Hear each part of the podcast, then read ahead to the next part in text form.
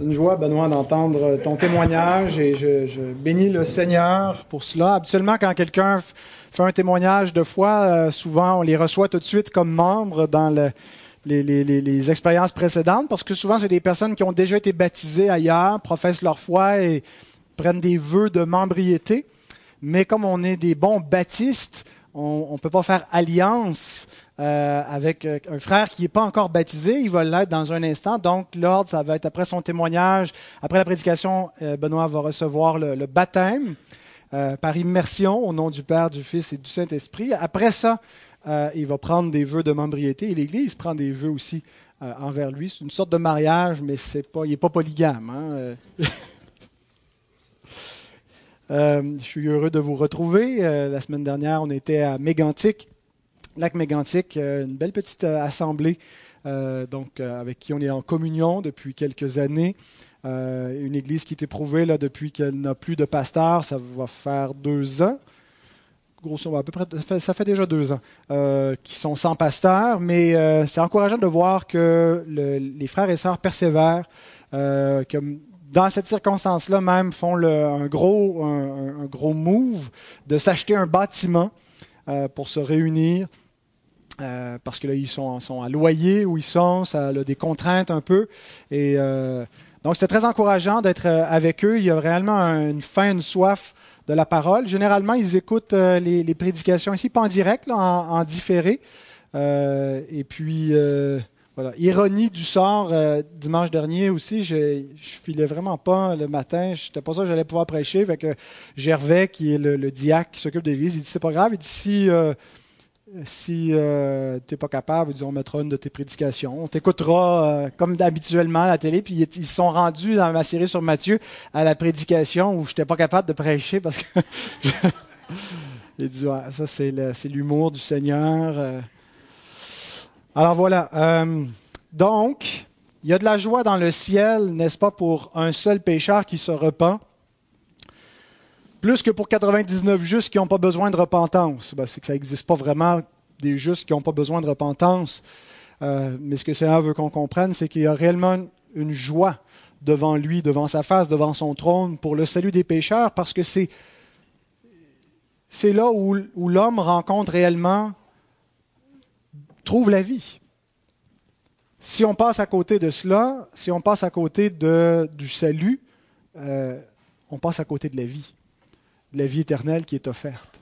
Et il y a de la joie pas juste dans le ciel, il y a de la joie sur terre, dans l'Église de Dieu, pour un seul pécheur qui se repent.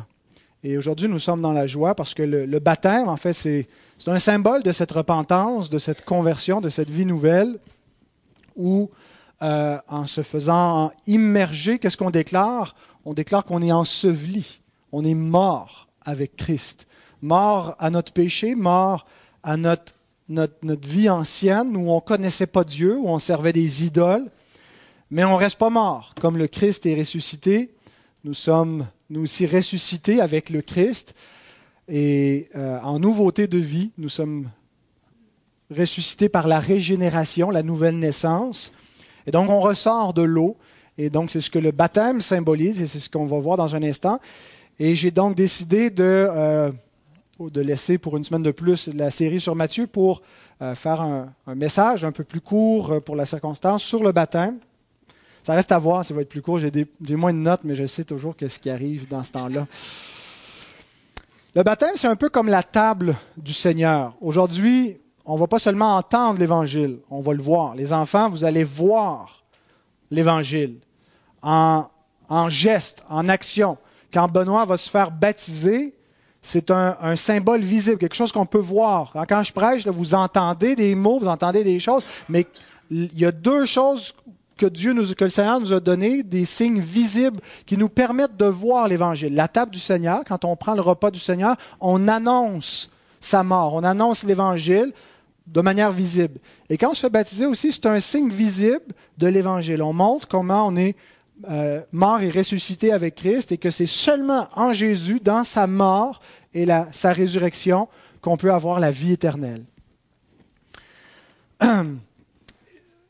Donc, ce qui sera exposé, c'est la compréhension euh, distincte du baptême. Dans l'histoire de l'Église, Euh, je pense que la, compréhension biblique, c'est la nôtre. On va passer l'éternité euh, au ciel avec nos frères réformés pédobaptistes, euh, à rire de leurs erreurs passées, dire vous aviez raison, c'était le baptême par immersion sur la foi des croyants. Mais donc, le baptême, il n'y a pas de consensus comme tel dans l'ensemble de, de l'Église chrétienne, dans tout le christianisme. Euh, il y a des doctrines pour lesquelles il y a réellement un consensus euh, chez, les, chez les chrétiens qu'en dehors de, ceux qui reconnaissent pas, par exemple, la doctrine de la Trinité ou la divinité du Christ, sont même pas reconnus comme, chrétiens, comme faisant partie de la famille. Mais donc, à l'intérieur de la famille, des fois, euh, il, y a des, divergences. Il y a des divergences sur la question du baptême. Entre autres sur qui est candidat au baptême, qui peut être baptisé. Après quelques siècles, l'Église a développé une théologie sacramentaliste, c'est-à-dire que les sacrements donnent la grâce du salut. Le baptême symbolise la, régénération, donc on a commencé à développer la notion que le baptême régénère, ce qu'on appelle la régénération baptismale, qu'en baptisant le, le ministre du culte donnait la vie éternelle, sauvait euh, la personne. Et donc, c'est pour ça qu'on a commencé progressivement à baptiser les bébés. Parce qu'est-ce qui arrive avec les bébés qui sont morts dans l'enfance, qui n'ont pas été baptisés, qui sont perdus, sont dans les limbes, sont où?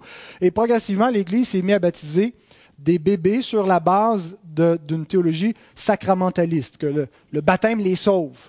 Euh, à la Réforme, les réformateurs n'ont pas rejeté cette pratique-là. Par contre, ils ne croyaient pas que le baptême sauvait. Les, réformateurs avaient une bonne théologie du salut. Ils comprenaient que le, baptême et les sacrements ne sauvent pas. Que le, seul moyen par lequel on est sauvé, c'est la foi. La foi, c'est le moyen par lequel on s'approprie le salut. Ce qui sauve, c'est le sacrifice de Christ. C'est Christ lui-même qui sauve. Mais pour bénéficier du salut qui est en Jésus-Christ, il y a un seul moyen qui est donné dans l'Écriture et c'est la foi. Alors pourquoi le baptême et pourquoi ont-ils continué à baptiser les, enfants, les bébés? Ils le faisaient sur une autre base, les réformateurs, en disant que c'était le signe de l'alliance. Que euh, dans l'ancienne alliance, hein, les, enfants venaient au monde par voie de naissance dans l'alliance et faisaient partie du peuple de Dieu en étant les fils et les filles d'Israélites et recevaient le signe de l'alliance à la naissance, la circoncision. Et que dans la nouvelle alliance, ben, euh, c'est la même chose, mais le signe a été changé, c'est le baptême. Et c'est pour ça que Jean Calvin, que, que, l'on aime beaucoup ici, qui est souvent cité, mais là, il est, il est dans l'erreur, je crois, sur cette question-là, baptisait les enfants encore. Euh, il ne croyait pas que le baptême les sauvait, mais il croyait que que euh, les enfants de famille chrétienne naissent dans l'alliance. Ils sont pas nécessairement sauvés. Être dans l'alliance, c'est pas nécessairement avoir la vie éternelle. L'Église, c'est un peuple mixte. Il y a des sauvés, il y a des perdus, il y a du blé et de l'ivraie. On va attendre à la fin pour faire le tri, mais que tout ce peuple-là doit être baptisé et qu'on peut baptiser les enfants. Et donc, un siècle plus tard, il y a eu les anabaptistes là, qui, à la Réforme, ont, rejeté cette, conception-là, mais le mouvement a été persécuté, s'est dilapidé, certains sont devenus sectaires, d'autres, euh, comme Méno Simon, euh, la branche ménonite, euh, a gardé les racines anabaptistes, mais n'avait pas une théologie réformée et, donc euh, rejeter la, théologie calviniste. Et donc c'est un siècle plus tard, avec la, réforme en Angleterre, euh, la mouvance puritaine qui se sépare de l'Église d'État, qui rejette la notion d'Église nationale et qui croit au contraire à des, églises congrégationalistes, c'est-à-dire que l'Église s'est faite de croyants seulement et pas seulement des grandes églises de multitudes, là, de traditions, puis les gens ne sont pas nécessairement sauvés. Et donc, dans cette mouvance-là, il y a des gens qui, ont fait un pas de plus en disant, ben, si l'Église, le vrai modèle d'Église, ce n'est pas des églises nationales d'État, mais ce sont des églises de croyants, des gens qui professent être nés de nouveau, qui se réunissent pour adorer Dieu en Jésus-Christ. À ce moment-là, on ne devrait baptiser que de telles personnes, des gens qui sont en mesure de professer la foi. Et donc, c'est comme ça que les baptistes euh, sont, sont, arrivés sur la, scène du christianisme, euh, donc au milieu du XVIIe siècle, 1641, je pense dans ce coin-là, le baptême par immersion est retrouvé, et donc euh, qui est proche de ce que les anabaptistes avaient un siècle avant, mais avec aussi une compréhension réformée des Écritures. Donc c'est pour ça qu'aujourd'hui on se dit réformé baptiste, parce que beaucoup des baptistes au fil de l'histoire ont perdu leur, leur caractère euh, réformés euh, ont délaissé euh, la confession de foi et la théologie calviniste. Alors nous, nous sommes revenus aux racines dans notre confession de foi, à ce que, ce que les baptistes étaient à l'origine. et donc, voilà. la, compréhension du baptême qui sera présentée est vraiment celle de, nos pères dans la foi qui se sont réappropriés le baptême de croyants seulement en rejetant le baptême d'enfants. Alors, je vous invite à vous lever pour la lecture de la parole de Dieu qui va être dans Romains chapitre 6, versets 1 à 11, un texte dans lequel l'apôtre Paul nous présente l'union avec Christ par le baptême. Que dirons-nous donc? Demeurerions-nous dans le péché afin que la grâce abonde? Loin de là. Nous qui sommes morts au péché, comment vivrions-nous encore dans le péché? Ignorez-vous que nous tous qui avons été baptisés en Jésus-Christ, c'est en sa mort que nous avons été baptisés? Nous avons donc été ensevelis avec lui par le baptême en sa mort, afin que, comme Christ est ressuscité des morts par la gloire du Père, de même nous aussi nous marchions en nouveauté de vie. En effet, si nous sommes devenus une même plante avec lui par la conformité à sa mort, nous le serons aussi par la conformité à sa résurrection sachant que notre vieil homme a été crucifié avec lui, afin que le corps du péché fût détruit, pour que nous ne soyons plus esclaves du péché. Car celui qui est mort est libre du péché. Or, si nous sommes morts avec Christ, nous croyons que nous vivrons aussi avec lui. Sachant que Christ ressuscité des morts ne meurt plus, la mort n'a plus de pouvoir sur lui, car il est mort, et c'est pour le péché qu'il est mort une fois pour toutes. Il est revenu à la vie, et c'est pour Dieu qu'il vit. Ainsi vous-même, regardez-vous comme mort au péché et comme vivant pour Dieu en Jésus-Christ. Notre Père, nous venons de lire ta parole divine, ta parole inspirée, et nous te prions alors qu'elle sera prêchée, exposée, expliquée, que ton esprit puisse convaincre nos cœurs, nous aider à comprendre la vérité, à l'apprécier davantage et à vivre en appliquant, en obéissant aux saintes écritures, Seigneur. Merci pour cette journée, pour ce baptême, Seigneur, qui est un, signe de ta grâce, de ta miséricorde envers les pécheurs. Tu sauves encore aujourd'hui. Et nous te prions de sauver encore des âmes par ta parole qui est efficace pour amener des croyants à la repentance, pour régénérer ceux qui sont morts dans leurs péchés. Et Seigneur, nous te prions de le faire parmi nous aujourd'hui, de le faire par cette parole qui parcourt le monde au travers des moyens, Seigneur, sur Internet, par la radio. On te demande donc de bénir ta bonne parole, notre Dieu, au nom de Jésus-Christ. Amen. Puis vous rasseoir. J'ai juste un petit détail technique. Euh, je ne sais pas si Roger et Robert, hier, avaient pensé à mettre les, les robes de baptême ou si sont restés dans le garde-robe en haut. Parce que quand on va aller changer, sinon on va venir en caleçon et ça pourrait être scandaleux. Tu veux-tu y aller, Caro? Chercher les. Caro va y aller, puis en même temps, amène-nous deux serviettes parce que je pense que Benoît a oublié la sienne aussi.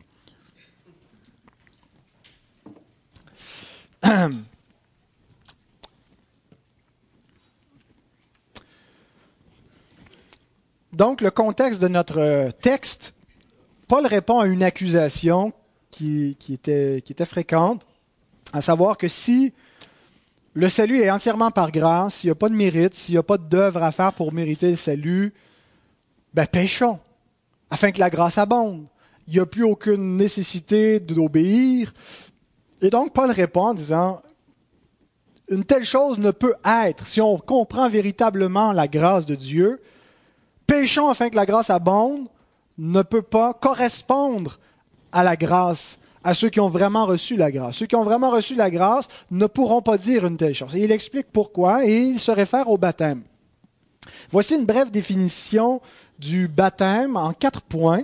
Ah, je ne l'ai pas imprimé. Je t'ai imprimé? Oui, tu l'as, parfait. Alors, si tu veux nous, l'afficher, Michel. Euh, et, donc, la définition va être les quatre points du message. Le baptême est une ordonnance du Seigneur, premier point. Il est réservé à ceux qui sont morts et ressuscités avec Christ par la foi. Donc, deuxième point, il est, troisièmement, un signe et un sceau de notre union avec Christ. Et quatrièmement, il engage le disciple à marcher en nouveauté de vie. Donc, profitez-en, si vous voulez marquer les quatre points, sont affichés. Le baptême d'abord, d'où vient-il? Il y a, les, pratiques, là, si on veut, vétérotestamentaire dans l'Ancien Testament où il y avait des ablutions, mais il n'y a pas l'ancêtre comme tel du baptême avant la Nouvelle Alliance. Le baptême est réellement lié à la Nouvelle Alliance et est un signe direct euh, qui, qui, nous lie à la mort et la résurrection de Christ, ce que ne faisait pas la circoncision, ce que ne faisaient pas les ordonnances de l'Ancienne Alliance. Il pointait typologiquement, indirectement à Christ, mais le baptême est quelque chose qui est direct associé avec Christ, avec le salut qui est en lui. Donc le baptême, d'où vient-il? Il vient du Seigneur lui-même. C'est une ordonnance du Seigneur. Il semble y avoir une continuité entre le baptême de Jean et le baptême de chrétien, le baptême euh, en, Jésus, mais euh, il y a une différence euh, aussi. C'est pas exactement le même baptême. de quel baptême avez-vous été baptisé? Demande aux, disciples dans les Actes qui avaient connu seulement le baptême de Jean. et donc Christ, quand, quand après la résurrection, envoie ses disciples avec cette commission de baptiser. ici, l'apôtre désigne ceux qui sont en union avec Christ comme nous tous qui avons été baptisés en Jésus-Christ. Souvent, quand nous on parle de ceux qui sont en union avec Christ, on y va plutôt avec l'union invisible. Ceux qui sont nés de nouveau, et c'est vrai euh, que, c'est la, base fondamentale, mais ici, Paul se réfère à quelque chose de visible, quelque chose qu'on a, une marque qui peut être vue, euh, qui a été formelle. Euh, ceux qui ont été baptisés, donc, ce sont ceux à qui, de qui il parle dans le passage, et ceux-là sont présentés comme unis au Christ. Le baptême, donc, remonte à un commandement du Seigneur. Matthieu 28, on l'a lu, on l'a vu, il est affiché quand on est entré ce matin dans la salle. 19 et 20. Allez et faites de toutes les nations des disciples, les baptisant au nom du Père, du Fils et du Saint-Esprit, et enseignez-leur à observer tout ce que je vous ai prescrit. Et voici, je suis avec vous tous les jours jusqu'à la fin du monde. Le Seigneur est avec nous aujourd'hui, dans ce que nous faisons, dans cette mission que nous accomplissons de baptiser des disciples. Le Seigneur accompagne l'Église dans la mesure où l'Église garde la parole du Seigneur et fait les choses selon ses instructions. Nous avons la promesse qu'il est avec nous. Et donc, le baptême vient de lui et il est présent avec nous dans ce que nous faisons, dans ce que le baptême symbolise comme union avec lui. Euh, et, et, donc, le commandement ne vient pas des hommes, vient du Seigneur lui-même. Vient donc de Dieu euh, qui par, par son Fils Christ, Fils incarné, euh, réunit un peuple attaché à ce Dieu trinitaire, le Père, le Fils et le Saint-Esprit. Et donc le baptême est un commandement du Seigneur, au même titre que d'autres commandements. Il est différent des commandements moraux. Euh, tu ne tueras point, c'est un commandement qui est universel, qui n'a aucune condition. Baptiser, il y a une condition. Ce n'est pas baptiser tout le monde, c'est baptiser les disciples. Ceux que vous ferez disciples, baptisez-les. Euh, mais une fois qu'on est un disciple, on a le commandement du Seigneur d'être baptisé, de se faire baptiser. Il n'y a pas d'autre considération. On ne peut pas dire est-ce que je suis assez consacré, est-ce que je suis assez un disciple? La question c'est suis-je un disciple, suis-je à Christ? Et si c'est le cas, j'ai le commandement d'être baptisé. Je ne dois pas attendre autre chose. Euh, est-ce que je suis assez vieux? Est-ce que euh, bon, il peut y avoir des, considérations, on, prend en compte certaines choses, mais la question de base, c'est suis-je un disciple? Deuxième, euh, deuxième point et deuxième trait de notre définition, le baptême est réservé à ceux qui sont morts et ressuscités avec Christ par la foi. Maintenant, la question, c'est qui peut être baptisé? Ceux qui sont morts et ressuscités avec Christ. Parce que c'est ce que symbolise le baptême. Le, vrai mode du baptême, ce n'est pas l'aspersion. Ce n'est pas de prendre un peu d'eau puis de le vider sa tête. Le vrai mode, c'est l'immersion. Le mot baptizo en grec veut dire immerger, plonger. Et donc, pourquoi euh, ce mode-là est important? Parce qu'il est directement lié à ce qu'il symbolise symbolise pas seulement la purification. Oui, il y a une purification, l'idée d'un bain, on est sale, on est lavé, mais il symbolise plus que ça. Il symbolise la mort et la résurrection. L'ensevelissement avec le Christ dans le, premier geste du baptême et la résurrection avec le Christ. Et donc, nous tous qui sommes morts et ressuscités avec Christ. Et comment l'avons-nous, en avons-nous conscience? Il y, a, un signe qui nous a été donné par lequel cette mort et résurrection avec Christ a été scellé pour nous le baptême par immersion. Donc, il est réservé pour ceux qui sont morts et ressuscités avec Christ. Comment sait-on si on est mort et ressuscité avec Christ? Ça veut dire quoi Être mort et ressuscité avec Christ? Suis-je mort et ressuscité avec Christ? C'est la conversion. Ceux qui sont convertis. Être mort et ressuscité avec Christ, c'est d'abord quelque chose, c'est une expérience spirituelle, l'expérience de la nouvelle naissance, où on est passé de la mort à la vie, où le Saint-Esprit de Dieu par l'efficacité de la parole de Dieu, la, prédication de l'Évangile, nous a convaincus de notre péché, nous a convaincus de notre état de perdition, nous a amenés à la repentance, à confesser nos péchés et, à croire au Christ. Et en faisant ça, nous sommes passés de la mort à la vie. Nous sommes nés de nouveau. Nous, nous, sommes convertis. Et la conversion, c'est pas juste un événement ponctuel, c'est arrivé, c'est fini, tu continues ta vie comme avant. C'est le, le moment où on devient une nouvelle créature. Et, tout est réorienté dans notre existence à partir de ce moment-là. On n'entend plus les choses de la même façon, nos, valeurs sont radicalement changées parce qu'on est une nouvelle créature. Toutes choses sont devenues nouvelles. Et donc la conversion continue toute la vie. Euh, Tite 3, verset 5, nous parle de, cette mort et résurrection avec Christ euh, de la manière suivante. Il nous a sauvés non à cause des œuvres de justice que nous aurions faites, mais selon sa miséricorde, par le baptême de la régénération et le renouvellement du Saint-Esprit.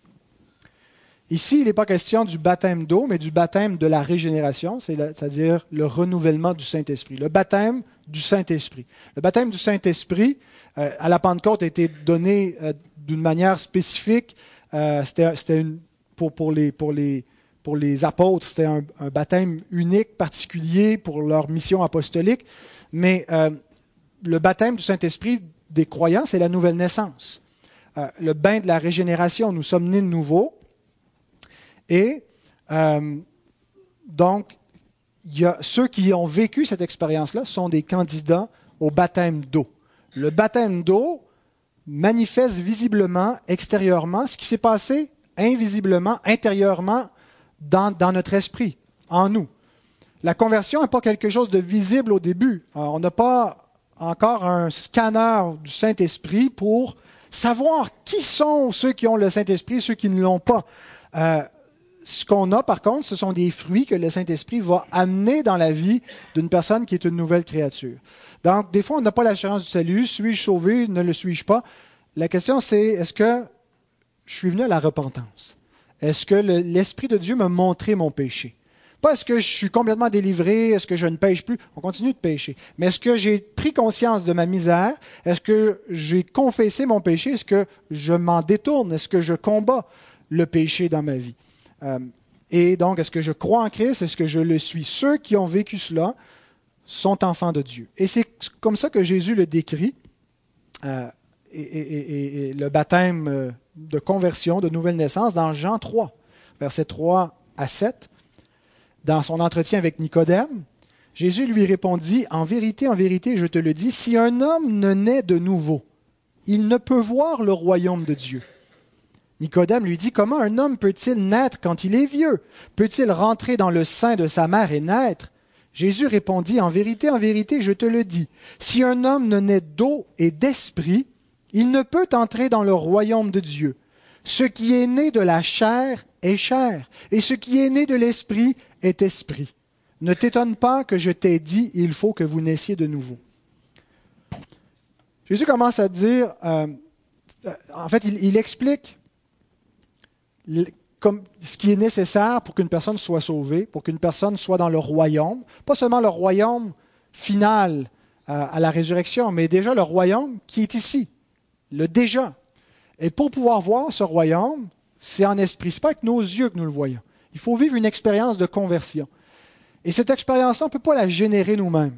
Il la compare à une naissance parce qu'il y a quelque chose d'irrésistible dans, cela. On n'a pas décidé de naître, n'est-ce pas? Il n'y a personne ici qui a accepté euh, par son libre arbitre de venir au monde. On ne vous a pas consulté. Ça vous a été imposé. Vous êtes né dans la chair, malgré vous, et c'était irrésistible. Il n'y a rien qu'on peut faire pour empêcher cette naissance-là. La nouvelle naissance est comparée à la naissance parce qu'il y a quelque chose d'irrésistible. C'est pas la volonté de l'homme qui l'engendre. C'est pas le libre arbitre qui cause la nouvelle naissance. C'est une intervention souveraine du Saint-Esprit de Dieu qui convainc, qui, régénère, qui amène à une conviction de péché, qui amène à la foi en Christ. Et il le fait lorsque la parole de Dieu est prêchée. C'est par la prédication, euh, la folie de la prédication que Dieu a choisi de sauver des, des hommes. Donc la parole de Dieu est efficace, elle régénère. Et quand les enfants de Dieu, élus avant la fondation du monde, entendent cette parole-là, elle est efficace pour les amener à cette conversion. Alors Jésus dit ce qui est né de la chair est chair. Ici, il ne parle pas de la chair comme le péché, mais de la nature humaine. La nature humaine, parce qu'elle est déchue, euh, n'hérite pas du royaume de Dieu. Et donc, ce n'est pas suffisant d'être né pour faire partie du royaume de Dieu. Euh, et ça, c'était particulièrement important pour les Juifs de comprendre ce point-là. N'est pas suffisant pour vous d'être les enfants d'Abraham pour être dans le royaume de Dieu. Si vous ne naissez pas de nouveau, vous n'êtes pas dans le royaume de Dieu. Être descendant de la chair d'Abraham ne vous donne aucun statut dans le royaume de Dieu. Et ça, c'est l'argument clé que les baptistes font valoir auprès des frères presbytériens, nos frères réformés, Jean Calvin et, ceux qui, continuent dans la conception calviniste du baptême les enfants, par naissance, n'ont pas droit au baptême. Ce qui est né de la chair est chair. Ils ne sont pas dans leur royaume, ils ne sont pas dans l'alliance de grâce en vertu de leur naissance. Oui, ils sont au milieu du peuple de Dieu, mais à moins de naître de nouveau, ils ne font pas partie du peuple de Dieu. Ils ont le privilège de grandir dans des familles de l'Alliance, d'être exposés à la parole de Dieu, mais ils n'en sont pas membres, ils ne sont pas membres du corps de Christ, ils ne sont pas membres de l'Église avant d'être nés de nouveau. Et donc, ils n'ont pas droit au baptême avant d'avoir reçu le baptême de l'Esprit, avant d'avoir été convertis et d'avoir confessé leur foi. Et il n'y a pas un âge minimal. L'Esprit de Dieu a régénéré Jean-Baptiste dès la naissance, euh, qui tressaillait dans, le sein de sa mère en entendant la, voix de la mère du Christ, euh, et qui était rempli de l'Esprit dès, donc sa, naissance, dès sa conception. Alors l'Esprit souffle où il veut. Il peut, il peut régénérer euh, qui que ce soit comme il le veut. Généralement, il le fait par la prédication de l'Évangile, mais euh, on croit que, Dieu aurait pu sauver des, enfants avortés, des enfants morts à la naissance, parce que l'Esprit a la puissance de, régénérer, comme il le veut. Mais euh, la, la, manière normale et ordinaire est d'appliquer le baptême à ceux qui confessent leur foi. Et ils confessent leur foi pourquoi? Pas juste mécaniquement, pas juste formellement. Parce qu'ils ont compris leur misère, ils ont compris qu'ils sont des pécheurs, et ils ont compris qu'ils ont besoin de Christ. Comment ont-ils compris cela? Parce que l'Esprit les a fait naître de nouveau. Alors c'est ce que Jésus nous enseigne ici. Quand il dit qu'il faut naître d'eau et d'esprit, certains ont dit l'eau ici c'est le baptême. C'est possible. Je pense plutôt que Jésus se réfère à un passage d'Ézéchiel dans l'Ancien Testament euh, où l'eau et l'esprit sont, sont, mis ensemble pour parler de la nouvelle naissance, en des termes symboliques. Ézéchiel 36, 25 à 27, Je répandrai sur vous une eau pure, et vous serez purifiés. Je vous purifierai de toutes vos souillures et de toutes vos idoles. Je vous donnerai un cœur nouveau, et je mettrai en vous un esprit nouveau. J'ôterai de votre corps le cœur de pierre, et je vous donnerai un cœur de chair. Je mettrai mon esprit en vous, et je ferai en sorte que vous suiviez mes ordonnances et que vous observiez et pratiquiez mes lois. Donc ici, Dieu prophétise que parmi son peuple, qui il y a beaucoup d'inconvertis, de circoncis dans la chair, mais d'incirconcis de cœur, donc des Israélites qui ne sont pas nés de nouveau, qui sont endurcis, Dieu annonce qu'il va, il va les convertir. Euh, et, non seulement parmi eux, mais il va faire cette œuvre-là dans les nations. Et on le voit, il l'accomplit par la nouvelle alliance, euh, qui était déjà efficace avant d'être scellée dans le sang du Christ. La nouvelle alliance était déjà en, en œuvre dès la chute. La nouvelle alliance est annoncée dans Genèse 3.15, quand Dieu dit qu'il va mettre inimitié entre la, femme et le serpent, la descendance du serpent et celle de la femme, et qui va écraser la tête du serpent, c'est la nouvelle alliance qui est annoncée.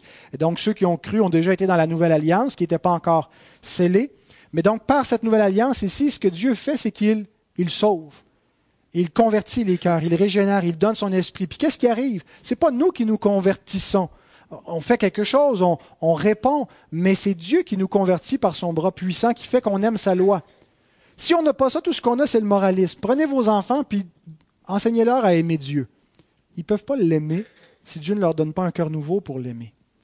Ils sont incapables d'aimer Dieu. Leur cœur est voué aux idoles. Ils vont aimer les idoles, ils vont aimer leurs péchés, ils vont aimer leurs plaisirs, ils vont s'aimer eux-mêmes, mais ils ne peuvent pas naturellement aimer Dieu parce que la nature humaine, elle est rebelle, elle est incapable, elle, elle doit être circoncis.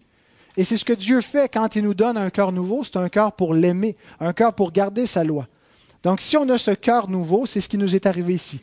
On a reçu ce baptême d'eau et d'esprit, cette image qui est donnée dans Ézéchiel pour dire que Dieu nous a lavé de notre péché, nous a convertis à lui.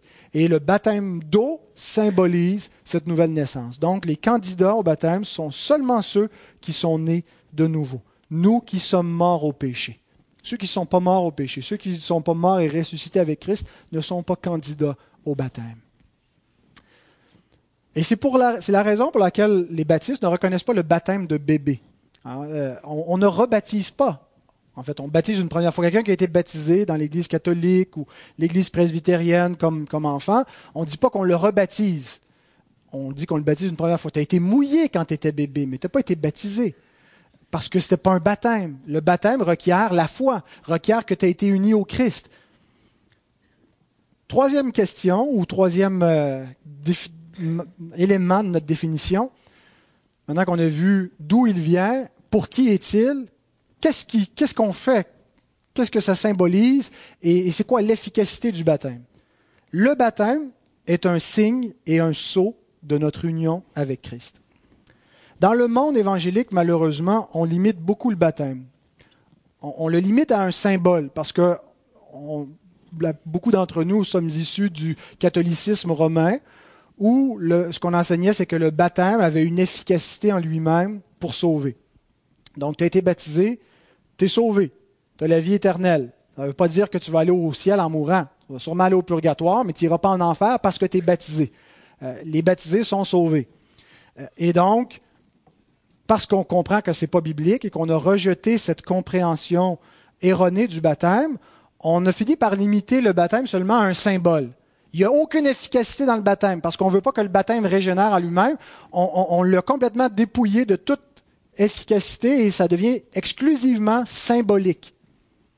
Et donc, on ne se fait plus baptiser pour recevoir une grâce de Dieu, mais on se fait baptiser pour témoigner aux hommes. Ça devient un témoignage. Alors, euh, euh, plutôt que quelque chose que l'on reçoit. Et euh, souvent, ça devient même une espèce de, récompense. Ça fait assez longtemps que tu as fait tes preuves. donc, on met un âge minimum pour le baptême. Il faut que tu t'offres dans l'Église au moins jusqu'à 18 ans. Et donc, je pense qu'on a un peu dénaturé l'essence biblique du baptême en voulant le sauver de d'autres erreurs que l'Église a commises face au baptême. Il est vrai que le baptême est un symbole, mais il n'est pas qu'un symbole. Il est un moyen de grâce. Un moyen qui a une efficacité, une puissance.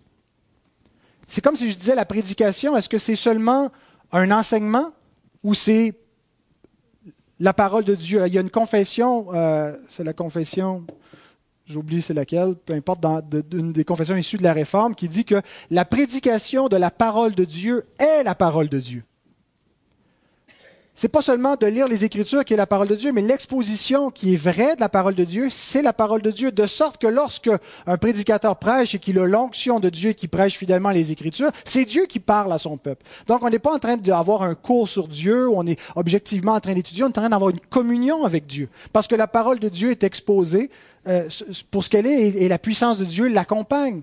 Alors on croit que la prédication est plus qu'un symbole, que quelque chose de vide, de puissance. On croit qu'elle est un moyen de grâce, quelque chose qui a une efficacité, une puissance pour communiquer la grâce. La même affaire avec la table du Seigneur.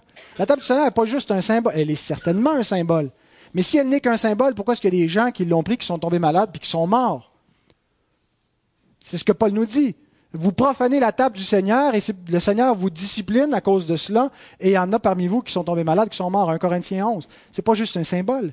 C'est une communion avec Christ. Et c'est pour ça qu'on ne peut pas manger sans discernement. C'est pour ça que même les presbytériens qui baptisent leurs enfants ne leur donnent pas la Sainte Sainte parce qu'ils ils comprennent qu'ils n'ont pas encore le discernement et ils risquent de manger un jugement contre eux-mêmes.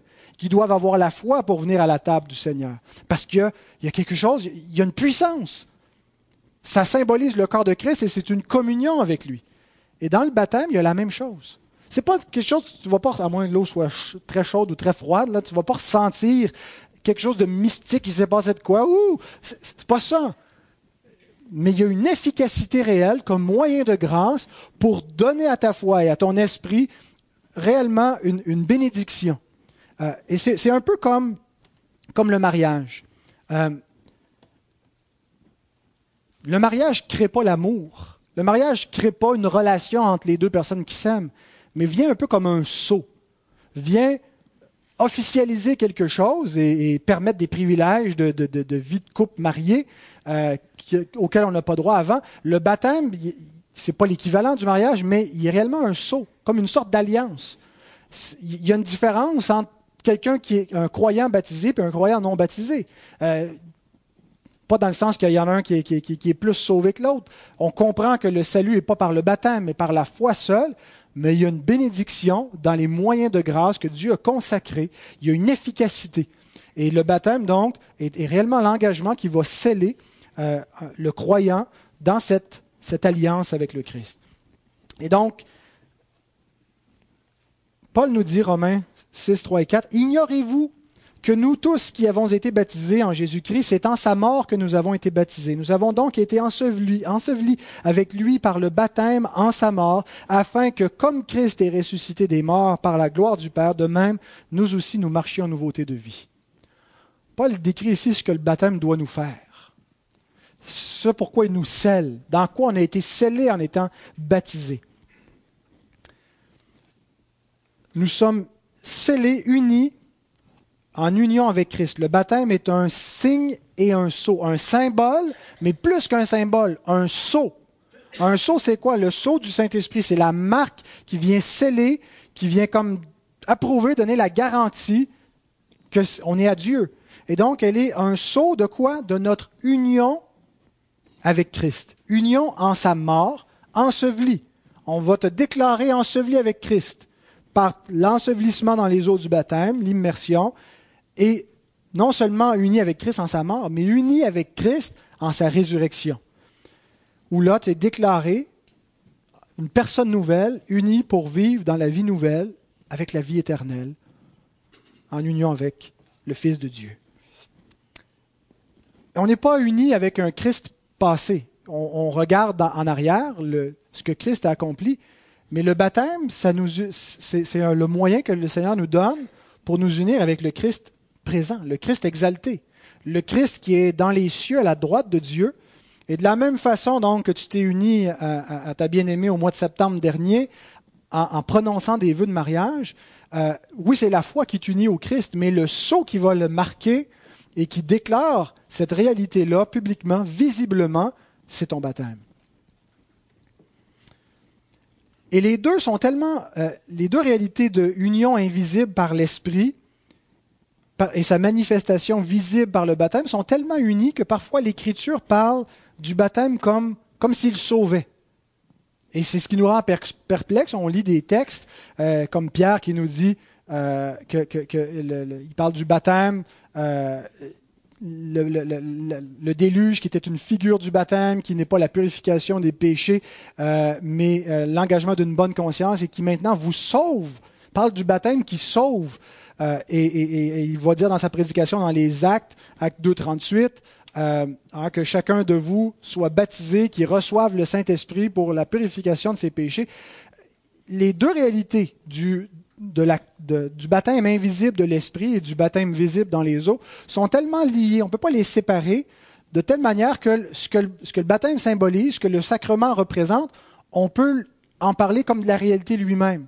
Quand l'Écriture parle du baptême qui sauve, elle, ne vient pas contredire ce qu'elle nous dit ailleurs, que la foi seule qui sauve, qui, déclare juste, qui nous unit au Christ euh, à salut. Ce qu'elle veut qu'on comprenne, c'est ce que, le baptême représente. C'est réellement notre salut. Euh, et, donc, on peut parler du baptême de la même façon que quand on prend le, pain et le vin, l'Écriture va jusqu'à dire le corps et le sang de Christ. On n'est pas euh, des, transsubstantiationnistes. On ne croit pas que la substance du pain et du vin change, mais ce n'est pas un blasphème de déclarer c'est le corps de Christ, c'est le sang de Christ. Nous mangeons et nous buvons le corps et, le sang de Christ. Pour autant qu'on comprenne ce qu'on veut dire. Qu'on ne tombe pas dans une théologie sacramentaliste qui dit on a changé la substance des éléments ou on te régénéré par le baptême, on te sauvé. Mais on doit Donc, réaliser l'efficacité et le lien intime entre les deux. Alors, le baptême, c'est pas banal. Pas juste Benoît qui nous parle de sa foi. C'est Dieu qui parle à Benoît et qui parle à son Église de ce qu'il a fait pour lui. C'est un saut qui vient de Dieu. C'est pas nous qui faisons quelque chose. Nous recevons le baptême. C'est une grâce qu'on reçoit. Donc, c'est un moyen de grâce. Et il est un saut de notre espérance. Le baptême regarde en avant. Le baptême regarde. Il y, a, un élément passé où tu dis qu'il s'est passé de quoi en arrière dans ma vie? Je, suis, à un moment dans ma vie, je suis passé de la mort à la vie. Christ est entré dans ma vie, je me suis repenti de mes péchés, j'ai été régénéré. Et ça, c'est vrai, mais ça regarde aussi devant, au moment où tu vas ressusciter des morts, avec Christ dans la gloire. Romains 6, 5 et 9. En effet, si nous sommes devenus une même plante avec lui par la conformité à, sa mort, nous le serons aussi par la conformité à sa résurrection. Sachant que notre vieil homme a été crucifié avec lui, notre nature pécheresse a été crucifiée avec Christ, afin que le corps du péché fût détruit pour que nous ne soyons plus esclaves du péché. Car celui qui est mort est libre du péché. Or, si nous sommes morts avec Christ, nous croyons aussi que nous vivrons aussi avec lui, sachant que Christ ressuscité des morts ne meurt plus, la mort n'a plus de pouvoir sur lui. Le baptême chrétien est lié à l'espérance chrétienne. Nous sommes sauvés en espérance.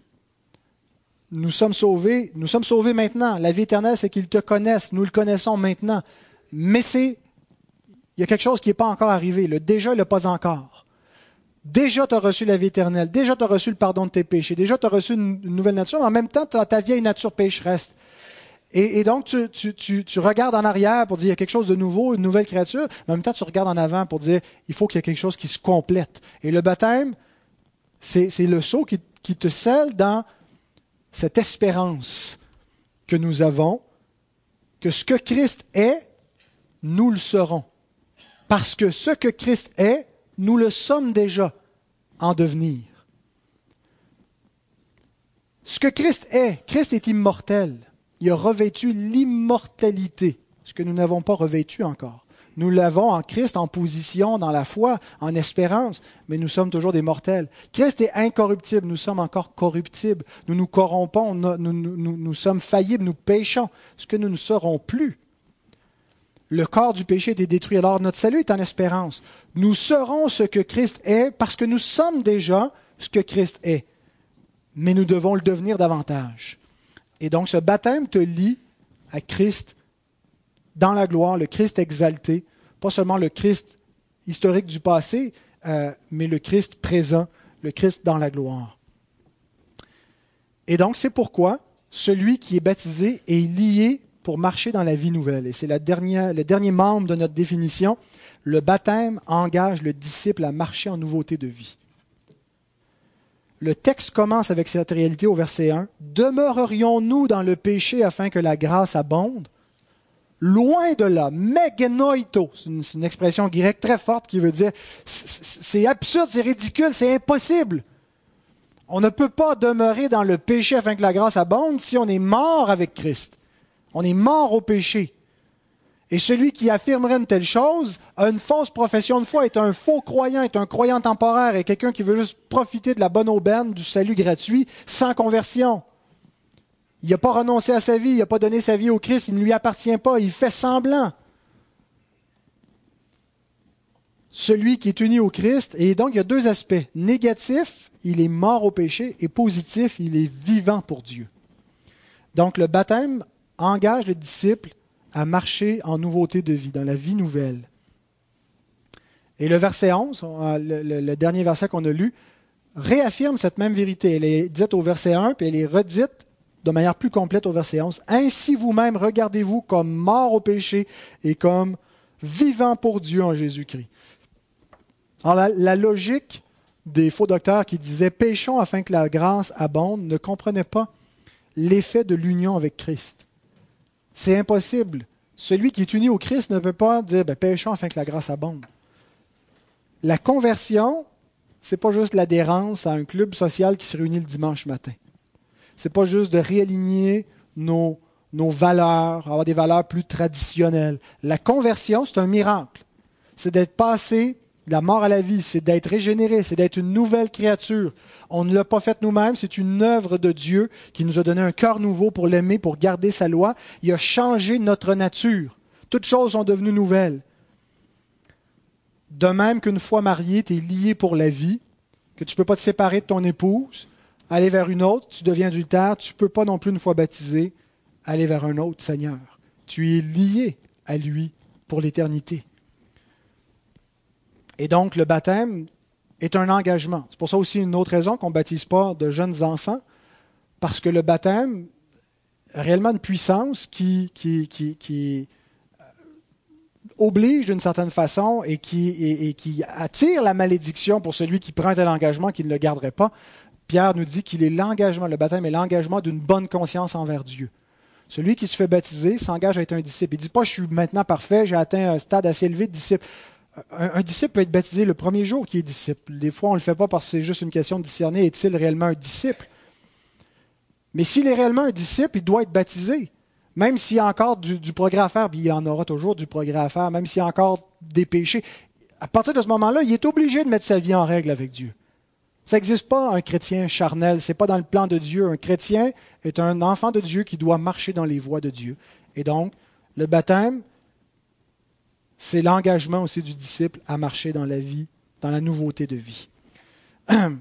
Et donc, pour nous, aujourd'hui, qui avons été baptisés, rappelons-nous tout cela pas juste, on n'est pas juste béni par notre baptême le jour de notre baptême, mais en, revoyant un baptême, en, réfléchissant à ce qui s'est passé, en comprenant ce qu'est le baptême, il y a une bénédiction pour les croyants, de, et c'est ce que Paul nous dit, hein, euh, ignorez-vous. Non, n'ignorez pas, rappelez-vous, réfléchissez à cela, vous qui avez été baptisés, vous qui avez été unis, scellés dans le Christ, dans sa mort et sa résurrection. Goûtez à l'efficacité de ce baptême et aux bienfaits qui en découlent, à la grâce que vous avez reçue, à ce que Dieu a déclaré en vous faisant baptiser. Vous êtes son enfant, vous avez été adopté. Prévalez-vous de ce privilège, de cette grâce, des bénédictions qui en découlent, de ce que, ça signifie, de, de l'espérance qui est associée. Réjouissez-vous. Alors, on va se réjouir avec toi ce matin, Benoît, et on va se réjouir de notre propre baptême parce que dans cela, nous voyons l'image de la grâce de Dieu, de l'évangile de notre Seigneur. Prions. Notre Dieu, notre Père, nous voulons te remercier pour ta parole vivante, te remercier pour le baptême, qui est une ordonnance, qui est un moyen efficace, qui est, euh, riche, Seigneur. Et merci parce que c'est une grâce que nous avons reçue. On veut te louer pour le baptême de, de Benoît que nous allons voir à l'instant. Et nous te prions, Seigneur, que tout ce qui a été dit concernant euh, le baptême puisse être vrai dans sa vie euh, et dans la nôtre également. Au nom de Jésus-Christ. Amen.